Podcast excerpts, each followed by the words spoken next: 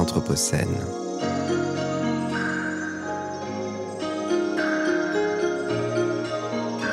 Les entretiens Anthropocène.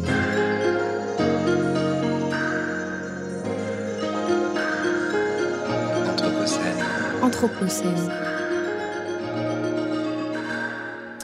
Nous poursuivons notre journée euh, à Romans-sur-Isère au sein de la Cité de la Chaussure et au sein des questions d'industrialisation, désindustrialisation et de territoire.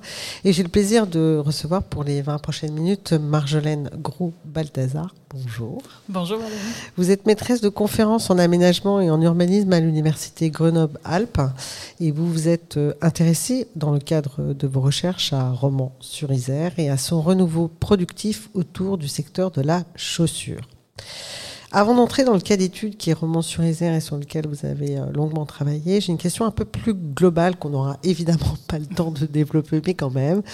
Euh, après plusieurs décennies d'extension de la mondialisation, on assiste à une démondialisation. Euh, quels en sont les motifs? Alors, effectivement, on peut dire qu'on assiste un peu au balbutiement de la démondialisation, en tout cas à, de grosses questions quand même concernant les, les impacts et les enjeux sous-jacents pardon, à, la mondialisation. Euh, cette mondialisation, déjà, il faut peut-être commencer par la définir. Donc, euh, la mondialisation, euh, ça correspond à une croissance des flux, non seulement de biens et services, flux mondiaux de biens et services, mais aussi des facteurs de production, c'est-à-dire la mobilité accrue du capital et du travail à l'échelle internationale. Et ça, c'est quelque chose à laquelle on assiste depuis les années 80 de façon exacerbée. Et depuis quelques années, on va dire, on, parle de démondialisation, donc ça serait un, reflux finalement de, ces deux mouvements-là, liés à plusieurs raisons. Alors déjà, euh, quand même, les enjeux environnementaux hein, liés à la mondialisation qui reposent sur du, transport euh, assez important. Et puis euh, la crise du Covid, quand même, qui est venue remettre en question les, des, relations qui étaient tissées entre les pays et qu'on croyait, comment dire, qu'on croyait pouvoir être éternel. Et puis, encore plus récemment, la crise géopolitique euh, liée à la guerre en Ukraine. Donc là, vous parlez d'énergie. D'énergie, effectivement. Mais est-ce que, alors peut-être c'est un peu rapide, hein, je fais euh, des raccourcis, euh, le risque, enfin le risque, en tout cas, ce qui pourrait être sous-jacent aussi parmi les enjeux que vous avez abordés, une industrie décarbonée, etc., euh, etc. Vous avez parlé de la question des transports et, de la question de la nécessité d'avoir euh, des lieux de production plus proches. Et la crise du Covid nous l'a montré. On se rappelle tous qu'on ne trouvait ni de masques euh, ni de rien. Mm-hmm. il y a aussi quelque chose dans cette idée de démondialisation, du retour à la nation. Je ne peux pas m'empêcher de penser à cet écueil je le vois comme un écueil, peut-être ne devrais-je pas m'exprimer là-dessus, mais de l'identité de, de, la, de, la, nation. Oui, oui, effectivement, il y a un risque qui est celui d'un repli euh, identitaire, euh, donc lié à, cette démondialisation. Donc après, c'est une question aussi euh, d'échelle. On va dire, à mon avis, quand on parle de réindustrialisation, une des échelles qui peut être souhaitable, c'est celle de l'Union européenne et pas nécessairement de la France et peut-être une articulation finalement entre ce qui se passe en France et ce qui se passe à l'échelle européenne, voire mondiale, parce qu'il y aura des, probablement des choses qui, devront toujours être produites euh, à l'échelle mondiale. Vous dites dans, toujours dans, vos travaux que le renouvellement de l'activité euh, industrielle peut être euh, soutenu par sa territorialisation. Les mots sont durs, hein, tous ces mots en tension. Donc on observe un roman Hein, où se redéveloppe un tissu productif territorialisé autour de la chaussure, mais sous des formes bien différentes de l'ancrage territorial euh, euh, qu'a connu euh, l'époque de la mono-industrie, hein, de l'apogée de la mono-industrie.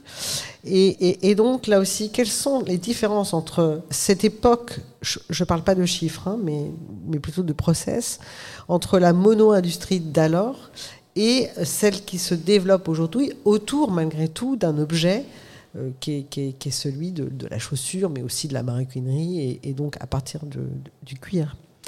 Alors, je pense qu'il y a plusieurs différences hein, qui existent entre ces deux modèles productifs. Je pense qu'on peut parler de, de modèles productifs. Bon, déjà, c'est un segment de marché quand même qui n'est pas le même. C'est-à-dire qu'aujourd'hui, ce qui se redéveloppe, euh, ces, ces, processus, ces petits ateliers, euh, on est plutôt sur de la chaussure finalement assez classique, adressé à tout un chacun, avec des enjeux effectivement d'abordabilité des prix. Euh, alors qu'auparavant, on était sur des, produits de luxe qui étaient destinés quand même à une clientèle internationale. Donc ça, c'est un, premier aspect assez important sur euh, finalement la destination, les marchés auxquels s'adresse euh, cette industrie-là. Ensuite, peut-être deuxième point de différence, c'est la taille des entreprises. Donc dans les années, dans l'après-guerre, on a beaucoup de, gros ateliers. Aujourd'hui, on est plus sur des petits ateliers.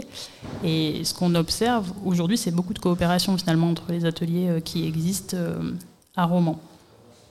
Pour l'époque euh, où c'était plutôt la, chaussure de luxe qui était produite, ce qu'on m'a dit, ce que j'ai relevé, c'est que il est difficile de savoir s'il y avait une réelle coopération quand même entre ces entreprises-là.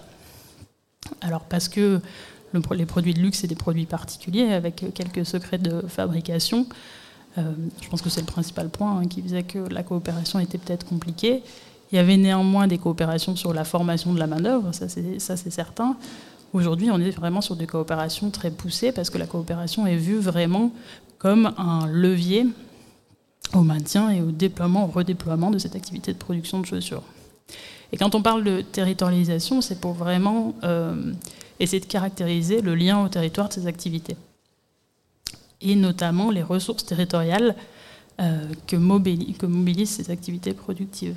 Alors par ressources territoriales, on a des ressources très tangibles, hein, telles que les matières premières, mais on a aussi les ressources euh, moins tangibles, donc immatérielles, par exemple l'identité, l'image du territoire, mais aussi des savoir-faire très spécifiques qui ont été construits ici sur le temps long. J'entends bien la question des savoir-faire, euh, mais le cuir vient de, de, la région de, de, Romans, les fermetures éclairs viennent de la région de Romans, les fils qui permettent euh, d'assembler les différentes pièces d'une chaussure viennent de ce territoire alors, je n'ai pas totalement la réponse à cette question. Une partie vient du territoire, mais aujourd'hui, il n'y a, a plus nécessairement toutes les matières premières qui sont produites ici. Euh, par exemple, la tannerie Roux, qui fournit euh, le cuir d'un certain nombre d'ateliers, et aussi de la grande entreprise qui est actuellement un petit peu en difficulté, euh, Clergerie, vient de toute la France. Donc c'est des, des, pots qui proviennent de tous les abattoirs de France. Et hum, d'ailleurs, je crois savoir que l'aventure Clergerie s'arrête. Elle est en suspens. Elle est en suspens? Elle est en suspens, oui. Elle est en suspens. Alors, justement, dans ce que vous dites là, quand on parle de ces deux périodes de, du rapport plutôt de l'industrie de la chaussure ou de l'artisanat de la chaussure, parce qu'on sent bien tout au long de la journée qu'il y, a une discussion autour de ces questions de l'industrie et de l'artisanat. On ne sait plus euh, euh, où on est et on ne sait plus comment dire les choses.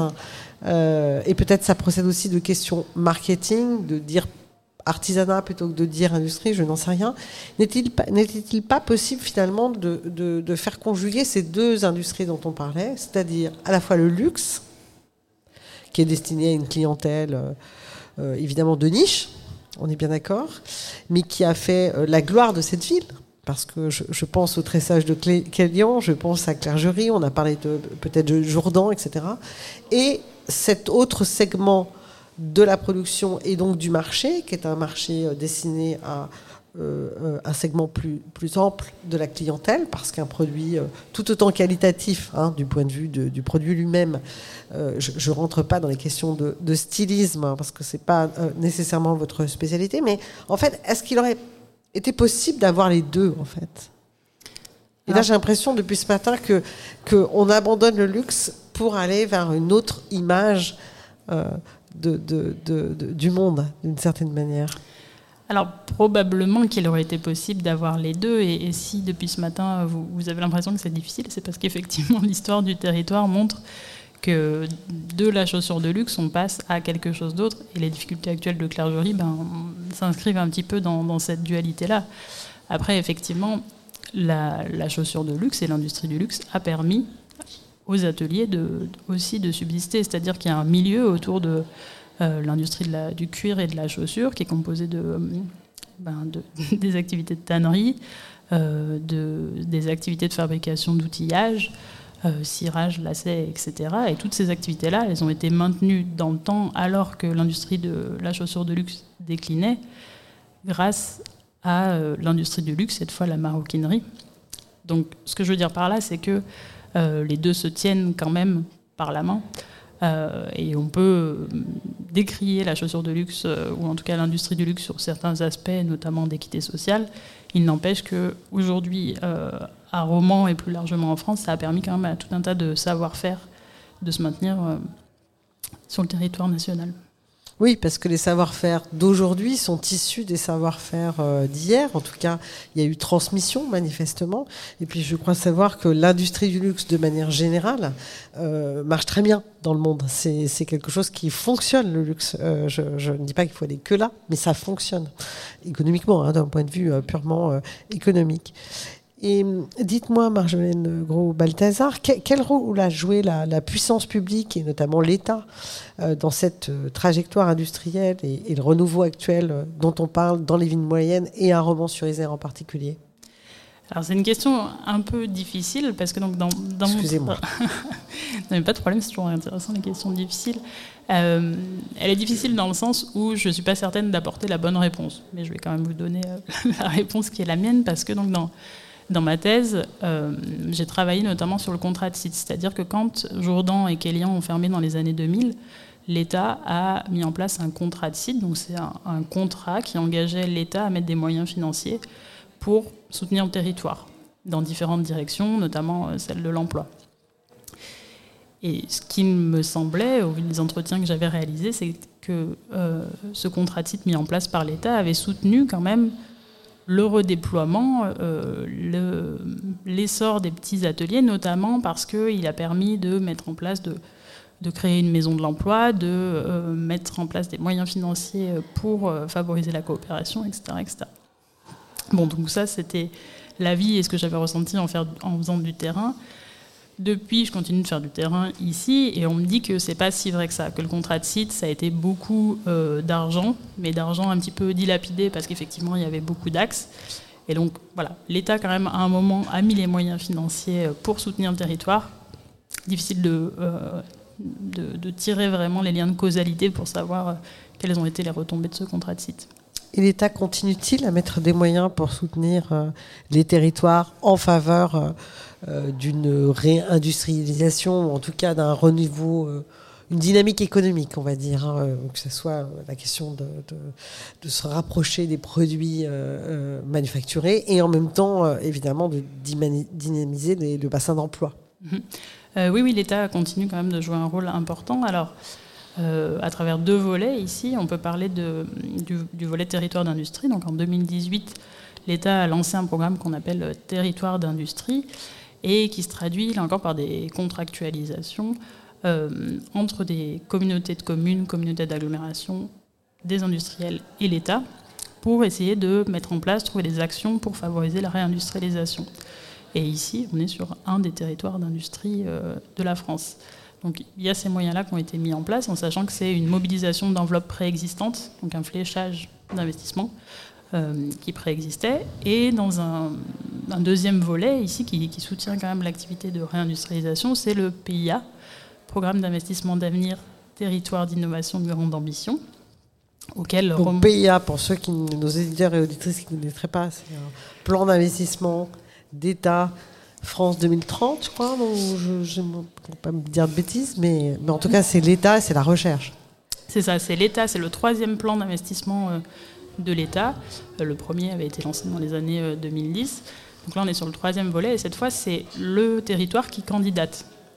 Donc c'est un peu différent, c'est un appel à projet que Valence Roman, l'agglomération, en partenariat avec Archer, donc le pilier de, pilier de l'ESS ici, a remporté en 2018 sur euh, l'ambition de devenir la capitale des startups de territoire, notamment en essayant de devenir une cité productive, en montrant qu'une ville moyenne pouvait être une cité productive.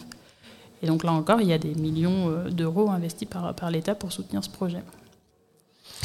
Et si on remonte un tout petit peu le fil du temps, euh, Roman a été, à part ce, gap terrible euh, de l'effondrement de cette mono-industrie qui, je crois, employait presque un romanet sur deux, c'est d'actifs, hein, bien sûr, c'était une cité productive. Oui, c'était une cité productive et en effet, dans les années 1980, euh, alors c'est ce que nous dit le, musée, euh, une personne sur deux à Romans vivait de l'industrie de la chaussure.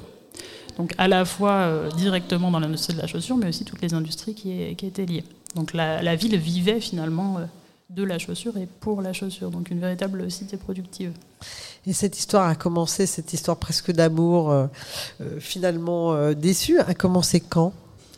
Elle commence dès le milieu du 19e siècle avec euh, l'émergence d'abord de formes de proto-industrie, c'est-à-dire que des gens produisent à la maison des produits, euh, enfin des chaussures. Puis, euh, à partir de la fin du, 19e siècle, les ateliers grandissent, grandissent et forment petit à petit des entreprises vraiment de type fordiste. donc, c'est une trajectoire longue. Et on peut dire que l'essor se, fait principalement à partir de l'entre-deux-guerres. Puis l'apogée après la Seconde Guerre mondiale. Euh, apogée après la Seconde Guerre mondiale. Euh, il y avait environ 200 ateliers ici à Romans, dont 13 employaient plus de 50 personnes. Donc c'est énorme à l'échelle d'une ville de taille moyenne comme euh, celle de Romans. Oui, d'autant que les entreprises étaient dans la ville. Oui, donc ça c'est quelque chose qui est assez intéressant aujourd'hui quand on pense là encore à réindustrialisation et enjeux de foncier, acceptabilité aussi de, de cette industrie qui pourrait revenir à l'époque, l'industrie était dans la ville. Et ici, euh, ben, voilà, quand on se balade dans, dans Roman, on voit très bien euh, encore euh, dans le paysage ces industries. Et j'ai une toute petite dernière question, mais de, vraiment d'information. De, hein, on ne sait pas tout. C'était une industrie, alors, polluante? Les airs, l'eau, la tannerie, on imagine. Hein, alors oui, c'est une industrie euh, qui était polluante et, alors c'est surtout l'activité de tannerie qui est polluante et elle l'est toujours. Hein, et c'est pour ça qu'aujourd'hui en France on n'a plus que très peu de tanneries parce qu'on a préféré finalement laisser, euh, filer ces tanneries, euh, voilà, qui sont soumises en plus à des normes moins exigeantes ailleurs qu'ici. Aujourd'hui en France on n'a plus que six tanneries de peau de veau. Donc c'est assez peu et elles ont toutes été rachetées par des groupes de luxe pour assurer leur approvisionnement. voilà donc c'est assez peu. Dans les années 80, euh, il y en avait une centaine de tanneries. Donc effectivement, c'est des activités polluantes. Après, les process ont quand même évolué. Aujourd'hui, il y a des labels qui sont euh, respectés par ces industries. Et c'est euh, ben voilà, des activités quand même qui permettent de travailler sur des produits qui sont biodégradables, on va dire, le cuir, parce que les substituts, pour l'instant, pour fabriquer des chaussures, pour trouver d'autres matières premières, sont difficiles à trouver. Difficile à trouver. Je sais qu'on fabrique des, des, chaussures en peau de poisson. J'ai vu ça euh, récemment. Euh, dans, je crois vers Royan, je crois que quelqu'un s'est lancé dans ce, ce secteur. Écoutez, euh, je vous remercie, Marjolaine Gros-Balthazar. Je pense qu'on pourrait continuer, remonter le temps et itinérer dans cette histoire entre roman et la chaussure. Je vous remercie beaucoup. Merci beaucoup à vous. Et nous allons euh, maintenant, ça va être la place à la séquence euh, sciences dessinées de notre camarade Lou Herman, qui nous parle de ce très beau livre illustré. S'il te plaît, dessine-moi un cachalot.